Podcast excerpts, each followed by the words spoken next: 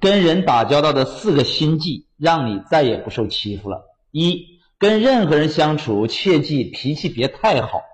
人际关系的好坏，并不在于你怎么对别人，而在于你实力的强弱。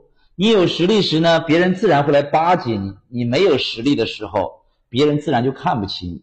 适当的发发脾气，才能让别人知道你的底线。记住，你刚认识一个人，他呢跟你说的每句话，其实都在试探你的底线。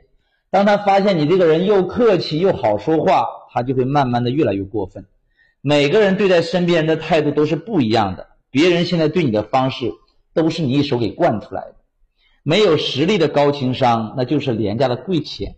二，小心朋友嘴里的那个为你好。你看你腿这么粗，还穿裙子，多不合适啊！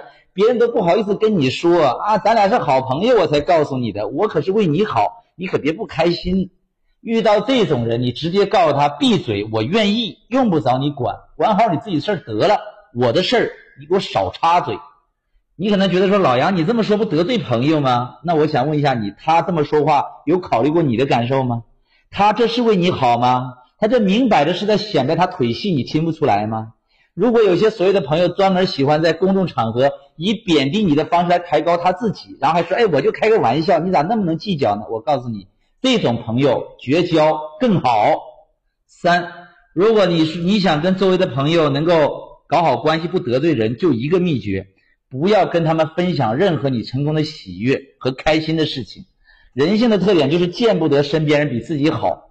对身边的那些朋友亲戚，你说好事吧，他们会嫉妒；你说烂事吧，他们又会笑话你。你原地不动呢，他们说你没上进心；你稍有改变，他们又说你异想天开。总之，你咋做都不对。很多人都觉得身边那些什么亲戚朋友很重要，我告诉你，他们是你未来成功最大的障碍。当有一天你做事不顾及他们的感受了，你离你离成功也就不远了。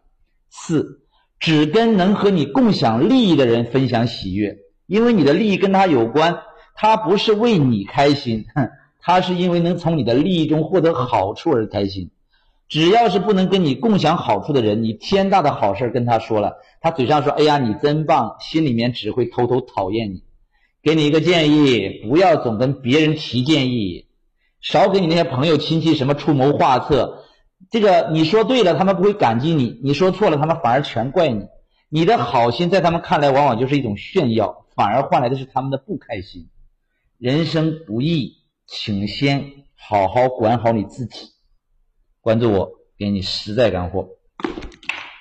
拜拜。